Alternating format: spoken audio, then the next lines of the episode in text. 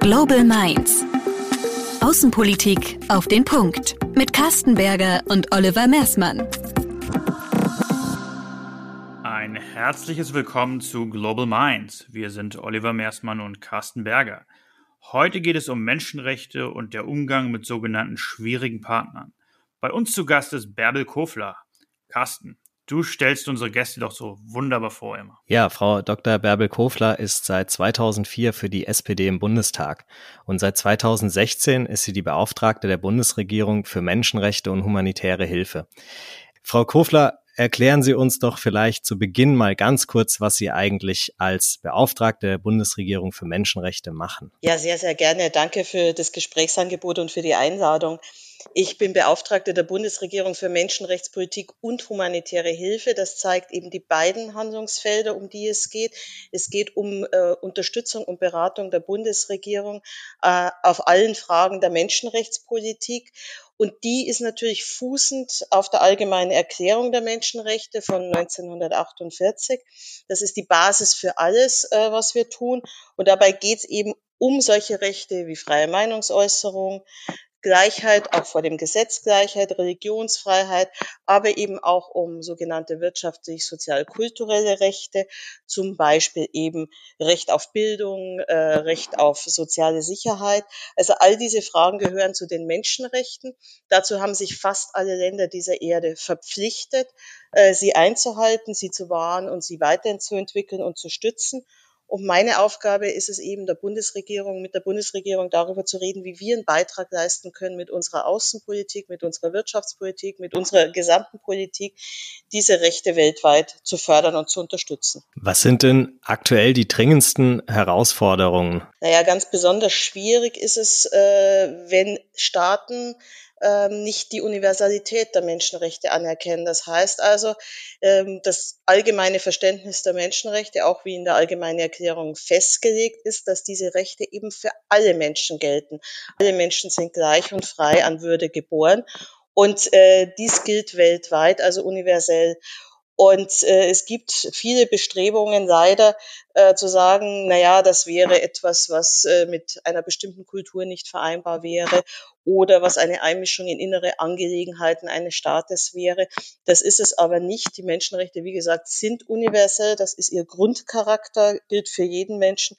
Aber dass das angezweifelt wird, also dieses, dieser mangelnde Respekt vor der Universalität der Menschenrechte ist ein ganz besonderes Problem und führt in vielen Ländern eben dazu, dass auch bereits etablierte Errungenschaften des Menschenrechtsschutzes zurückgedrängt werden. Man sieht immer stärker zum Beispiel Einfluss auf äh, Pressefreiheit, auf Rechtsstaatlichkeit, aber gerade auch solche Fragen wie Rechte von Frauen äh, sind große Probleme oder sind, sind, sind große Fragestellungen, bei denen sich nicht alle Staaten nach vorne entwickeln, sondern es leider auch viele Rückschläge gibt. Hat das zugenommen, würden Sie sagen? Ich finde, das hat in den letzten Jahren zugenommen. Das ist etwas, was ich persönlich in vielen Gesprächen erlebe. Ähm, man sieht das ja leider auch bis in einige Mitgliedstaaten der Europäischen Union hinein, wenn wir um die Themen diskutieren wie Unabhängigkeit der Justiz oder eben Pressefreiheit.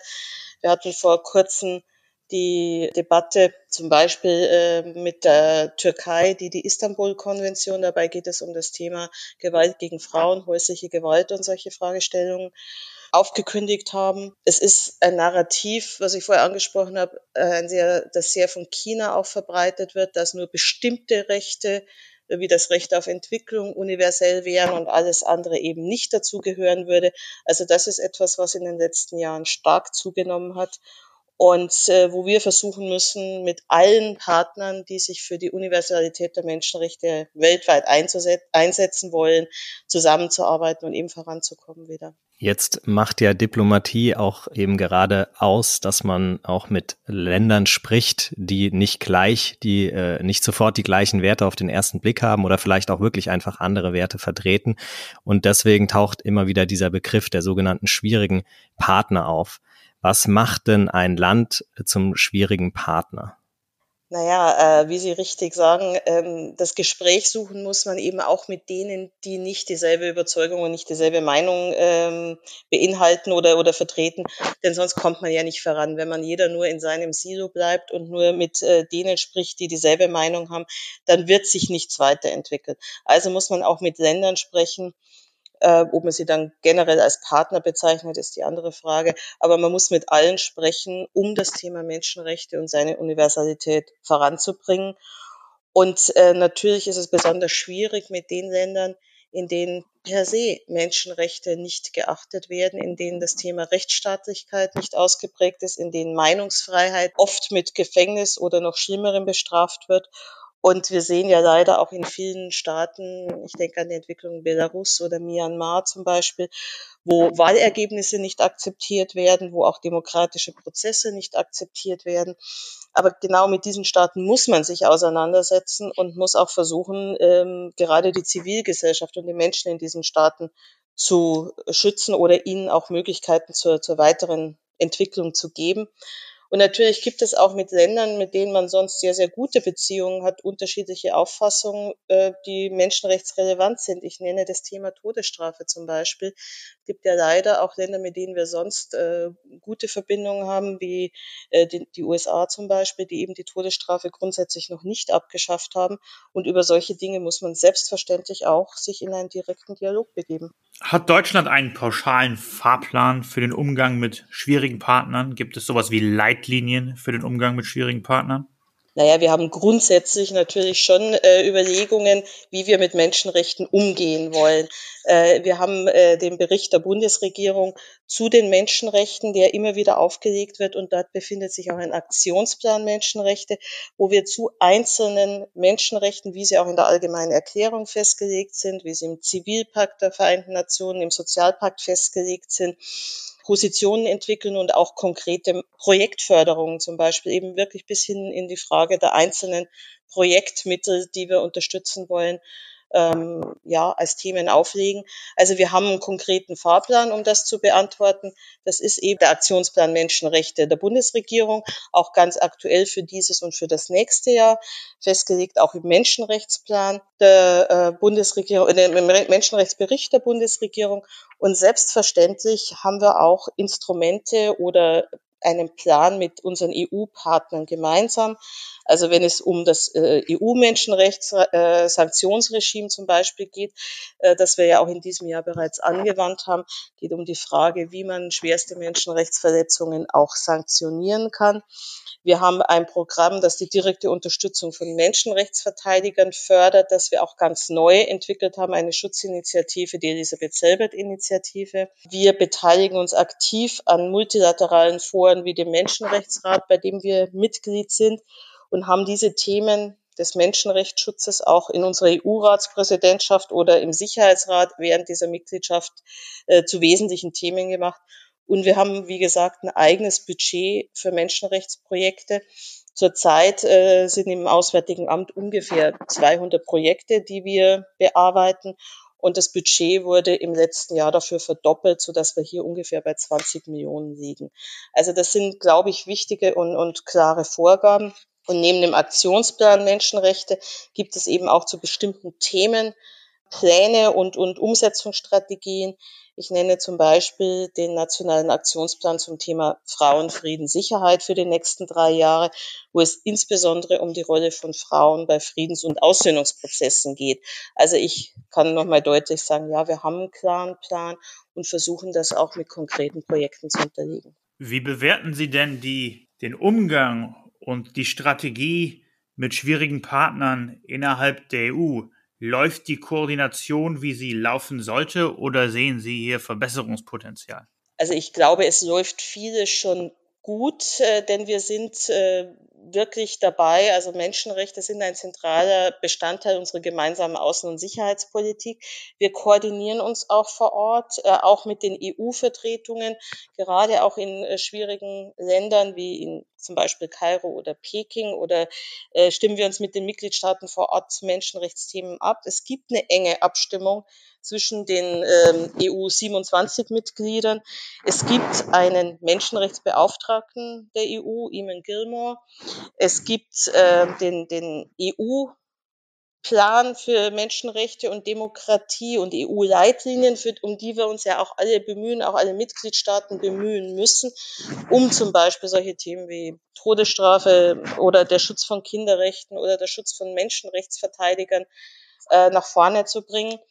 Aber natürlich ist es nicht ganz einfach, ähm, oder man kann ja auch nicht darüber hinwegsehen, dass es in unterschiedlichen Hauptstädten, auch in EU-Mitgliedstaaten, immer noch unterschiedliche Auffassungen zu bestimmten Fragestellungen gibt. Ich habe ja auch angesprochen, dass wir auch innerhalb unserer EU-Mitgliedstaaten hier durchaus noch Diskussionsbedarf haben, was das Thema äh, Umsetzung der Menschenrechte in den eigenen Ländern angeht.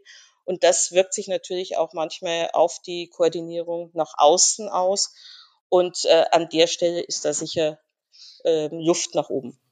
Wenn wir uns die, äh, die Themen anschauen, die in den letzten ein, zwei Jahren jetzt sehr dominant geworden sind in der öffentlichen Wahrnehmung, ist das vor allem Klimawandel und Digitalisierung.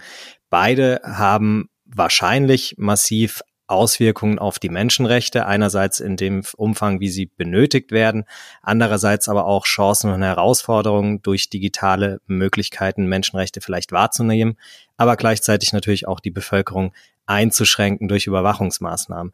Wie sehen Sie denn diese beiden Aspekte mit Blick auf eine, eine Entwicklung der Menschenrechte?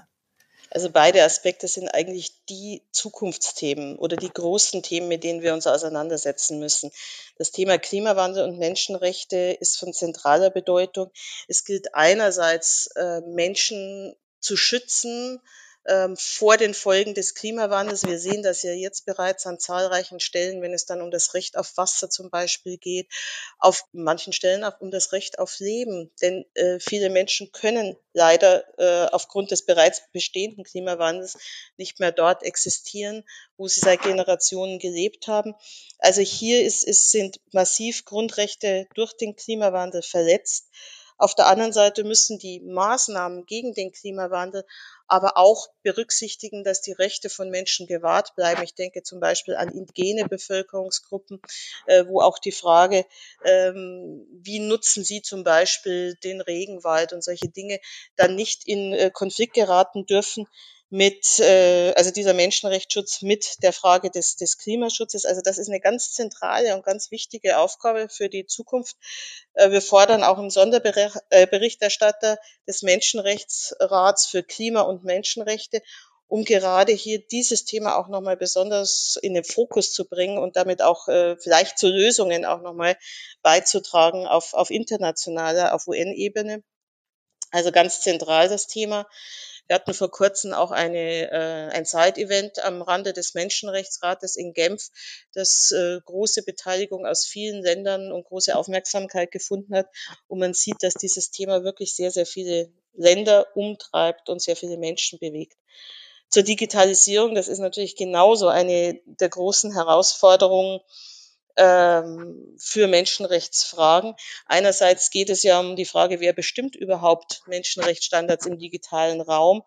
Ähm, ich bin der festen Überzeugung, dass das nicht in Silicon Valley oder in irgendwelchen äh, Führungsetagen von ähm, ähm, entsprechenden Unternehmen passieren sollte, sondern dass es eigentlich darum geht, dass demokratisch legitimierte Regierungen hier Rahmenbedingungen festlegen und Parlamente Rahmenbedingungen festlegen. Und auf der anderen Seite geht es um die Nutzung des digitalen Raums, der für viele Menschen in der Zivilgesellschaft ganz unerlässlich ist, um sich organisieren zu können. Und die Kontrolle über das Internet, wir haben das zum Beispiel auch in Myanmar gesehen, natürlich auch dazu genutzt wird, um Menschenrechte zu unterdrücken. Also es gibt wahnsinnig große Potenziale für Zivilgesellschaft, um äh, den digitalen Raum zu nutzen und das auch für äh, Menschenrechte nutzbar zu machen. Auf der anderen Seite ist die Frage der Überwachung und der Beeinflussung äh, durch äh, digitale Medien ein großes Thema. Auch die Frage der künstlichen Intelligenz äh, ist etwas, mit dem wir uns stark auseinandersetzen. Auch da wird es ethische Fragen geben, die wir noch nicht beantwortet haben. Beispiel, sind denn Algorithmen wenn man an solche Dinge wie autonomes Fahren zum Beispiel denkt. Äh, wie werden denn Algorithmen programmiert und welche Entscheidungen werden da getroffen? Beispiel eben Unfallvermeidung bei ähm, autonomen Fahren. Was ist in so einem Algorithmus programmiert, um einen Unfall zu vermeiden? Äh, sollen dann plötzlich nur noch bestimmte Gruppen geschützt werden? Also wie wird, wird, wird hier vorgegangen? Das sind wirklich große ethische Fragen, denen wir uns jetzt stellen müssen. Und ähm, das ist eine Auseinandersetzung oder eine Debatte, die gerade anläuft. Ich glaube, wir werden dafür wesentlich und mehr Zeit noch benutzen müssen, wesentlich intensiver noch diskutieren müssen. Sind die Rahmenbedingungen dafür gegeben, dass die Debatte stattfinden kann? Also ich meine jetzt institutionell? Ich weiß gar nicht, ob wir da unbedingt so eine institutionelle Debatte äh, brauchen. Wir haben natürlich den Nationalen Ethikrat und äh, viele, die dort äh, diskutieren können. Ich glaube, wir brauchen da auch eine gesellschaftliche, eine offene Debatte darüber. Also ich glaube, das ist eher noch mal eine Aufgabe der gesamten Gesellschaft. Wir haben jetzt ja bereits über den Einsatz der Bundesrepublik für Menschenrechte gesprochen, äh, mit dem auch der Umgang mit schwierigen Partnern unmittelbar zusammenhängen. Kommen wir vielleicht mit so ein paar konkreten Beispielen. Äh, Stichwort Russland. Äh, seitdem Putin seine Rede im Bundestag gehalten hat, ist viel passiert. War die deutsche und europäische Politik hier richtig in den vergangenen Jahren? Naja, es ist sicher ähm, wichtig, dass wir Russland als Teil Europas verstehen und auch äh, versuchen, Russland äh, mit allen Rechten, aber auch Pflichten zum Beispiel im Europarat einzubinden. Das ist wirklich nicht einfach. Und wir haben hier versucht, auch den Druck aufrechtzuerhalten, was Menschenrechtspositionen anbelangt ähm, und darauf, dass Russland zum Beispiel äh, Urteile auch des Europäischen Gerichtshofs für Menschenrechte umsetzen muss. Also das ist sicher die eine Seite. Wie kann man äh, den Dialog aufrechterhalten und auch den Druck äh, aufrechterhalten und Russland nicht einfach aus der Verantwortung der europäischen Gemeinschaft oder des, der europäischen Länder entlassen. Auf der anderen Seite ist es klar und ist es deutlich, dass äh, zum Beispiel die Annexion der Krim und alle Maßnahmen, die zur Destabilisierung in der Ukraine beigetragen haben, dass das eklatante Verletzungen des Völkerrechts waren. Wir haben reagiert mit Sanktionen. Ähm, ich halte das auch persönlich für richtig die Frage, welche Form von Sanktionen wir ähm, anwenden, ist ja etwas, was wir auch ganz aktuell in diesem Jahr diskutiert haben. Ähm, also auch diese, dieses Sanktionsregime, das wir neu als Europäische Union haben, wo wir einzelne Menschen, die Menschenrechtsverletzungen wirklich äh, massiv begehen, äh, sanktionieren. Das glaube ich ist auch etwas äh, ganz Wichtiges eben im Zusammenhang auch mit verschiedensten Ländern der Erde. Klar ist festzustellen, dass es in Russland einen Rückschritt bei Grundfreiheiten und Menschenrechten gibt, dass Handlungsspielräume von Zivilgesellschaft deutlich eingeschränkt werden. Ich denke an solche Gesetze wie das Gesetz über ausländische Agenten, wie es so unschön heißt, ähm, das wirklich ähm, vielen Organisationen in der russischen Zivilgesellschaft das Arbeiten sehr, sehr schwer bis unmöglich macht. Also unser Teil äh, eines Dialoges mit einem Land ist immer auch alles dafür zu tun, in allen Gesprächsformaten, um Zivilgesellschaft mit einzubinden. Das war auch der Grund, äh, warum beim Petersburger Dialog wir letztendlich äh, einen Dialog ausgesetzt haben, weil es nicht für uns nicht akzeptabel ist, wenn Menschenrechtsverteidiger oder kritische Nichtregierungsorganisationen äh, von Dialogen ausgeschlossen werden. Also wir versuchen, alle Dialogformate zu nutzen, um diesen Organisationen, diesen Menschen auch einen Raum und eine Beteiligungsmöglichkeit äh, zu bieten. Und selbstverständlich haben wir alle die äh, schrecklichen Bilder im Kopf äh, und die auch zeigen, wie notwendig Menschenrechtsschutz in Russland wäre, wenn es um das Thema Vergiftung von unliebsamen Kritikern geht, auch bis hin zu der Frage äh, der Morde, die ja außerhalb Russlands begangen worden sind. Also wir sehen sehr klar die schwierige äh, Menschenrechtssituation in dem Land und versuchen alles, um entsprechend äh, das Thema in allen Dialogen in den Mittelpunkt zu stellen. Schauen wir vielleicht noch zu einem anderen oder auf einen anderen äh, solchen Partner, der ähm, immer mehr und äh, immer größer wird, auf China. Wie sehen Sie die Entwicklung in China in den letzten Jahren mit Blick einerseits auf die Wirtschaftsbeziehungen und, und andererseits eben auf die Menschenrechtslage? Es ist unstrittig, dass China ein wichtiger Wirtschaftspartner Deutschlands ist, aber ich möchte an der Stelle, oder nicht nur Deutschlands, sondern eine der führenden Wirtschaftsnationen weltweit ist und deshalb auch ein wichtiger Akteur in diesem Bereich ist. Ich möchte aber mittlerweile auch sagen, dass auch äh, Vertreter der Wirtschaft äh, immer mehr unter dem autoritären Regime in Peking leiden und auch durchaus Sorgen haben, ähm, bis zur Frage des Umgangs mit äh, entsendeten Kräften in China und äh, der Frage der Überwachung dort. Also es geht nicht nur äh, darum, dass man auf der einen Seite sagt, wir haben Wirtschaftsbeziehungen und dem ist alles unterzuordnen, sondern alle, die sich mit dem Land beschäftigen, sehen mit immer wachsender, mit immer größer werdender Sorge, dass, dass, dass die immer stärkeren Einschränkungen, Überwachung und Restriktionen in China.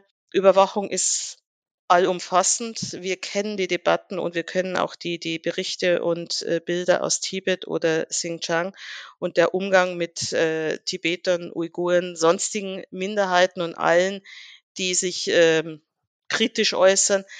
Ähm, China ist rechtsstaatlich, äh, ist kein Land, in dem rechtsstaatliche Prozesse greifen, weil alles der Maxime untergeordnet ist, dass die Partei Recht hat und äh, dementsprechend auch das Recht äh, gebeugt wird oder ausgelegt wird. Und ich habe ja bereits erwähnt, das Thema, wie China sich in internationalen Organisationen einbringt und versucht, das äh, den Begriff der Menschenrechte umzudefinieren, äh, wegzudiskutieren, dass zum Beispiel äh, bürgerliche Freiheiten, Meinungsfreiheit, Pressefreiheit, dass das alles Teile der Menschenrechte sind und es nur in die Richtung zu schieben, es gäbe ausschließlich ein Recht auf Entwicklung, ist etwas, dem wir auch versuchen auf internationaler Ebene, UN und äh, Menschenrechtsrat ähm, mit anderen Partnern entgegenzuwirken. Das ist ganz, ganz wichtig, um hier die Sprache nicht umdeuten zu lassen und praktisch diesen Bestrebungen dann auch noch international Vorschub zu leisten.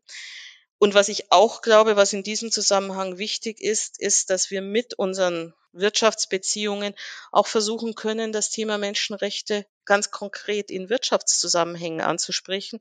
Wir haben im Juni diesen Jahres äh, das Lieferketten-Sorgfaltspflichtengesetz im Deutschen Bundestag verabschiedet. Und das hat ja auch bestimmte Anforderungen an äh, Unternehmen, wie sie mit Menschenrechtsverletzungen entlang der Lieferkette umgehen werden und umgehen sollen. Und das ist auch im Zusammenhang, denke ich, mit China von äh, großer Bedeutung. Ist auch spannend zu sehen, dass bereits die deutschen Außenhandelskammern in China bereits äh, kurz nach Verabschiedung des Gesetzes auch mit einem Verhaltenskodex für Unternehmen äh, an die Öffentlichkeit gegangen sind, der auch zur Umsetzung dieses Gesetzes dient. Also ich hoffe, dass wir über diese Möglichkeiten eben auch nochmal einen Hebel bekommen, um über das über menschenrechtliche Themen zu sprechen. Sie haben jetzt gerade schon das Ringen um die Definition von Menschenrechten in, äh, in den, bei den Vereinten Nationen, in internationalen Organisationen insgesamt angesprochen. Ist es da so, dass wir als Deutschland, dass wir als Europäer ähm, ausreichend Gewicht haben, um, um da äh, zu verhandeln? Und sind die USA da ein, ein verlässlicher Partner? Also erstens mal ist es gut, dass die USA wieder zurück in dieser internationalen Bühne des Mensch, also sind, äh, sich auf äh, Ebene der Vereinten Nationen hier auch auseinanderzusetzen und mit einzubringen. Das war ja über einige Jahre nicht so ausgeprägt der Fall, um es diplomatisch zu formulieren. Ja, ich glaube, es äh, herrscht auf europäischer Ebene immer mehr Konsens und immer mehr Einigkeit, ähm, was das, die Auseinandersetzung mit der chinesischen Politik im Menschenrechtsrat und den anderen entsprechenden Organisationen anbelangt. Es ist uns auch gelungen, immer mehr europäische Länder zu finden, mit denen wir gemeinsam Resolutionsversuche äh, Chinas zurückweisen können. Wir haben das erste Mal seit Jahren äh, beim Menschenrechtsrat im Frühjahr ähm, eine Resolution Chinas mit allen Stimmen aller EU-Mitglieder abgelehnt. Das ist, glaube ich, ein wichtiges Signal, die Initiativen oder die Versuche, die von chinesischer Seite begonnen wurden, die EU-Länder vor allem auch ähm, zu spalten. Ich glaube, das wird auch in Zukunft wesentlich kritischer betrachtet. Also zum Beispiel Litauen ist ja vor kurzem aus diesem sogenannten 17 plus 1 Format ausgestiegen, das ja auch ähm, der chinesische Versuch ist, einen Keil in äh, die europäischen Länder zu treiben. Es ist uns auch gelungen beim Menschenrechtsrat trotz intensiven Werbens der chinesischen Seite Resolutionen zu verhindern. Die mussten dann von China zurückgezogen werden, wenn sie keine Niederlage äh, erleiden wollten, die genau diese Umdefinition der Menschenrechtsbegriffe zum Inhalt hatten.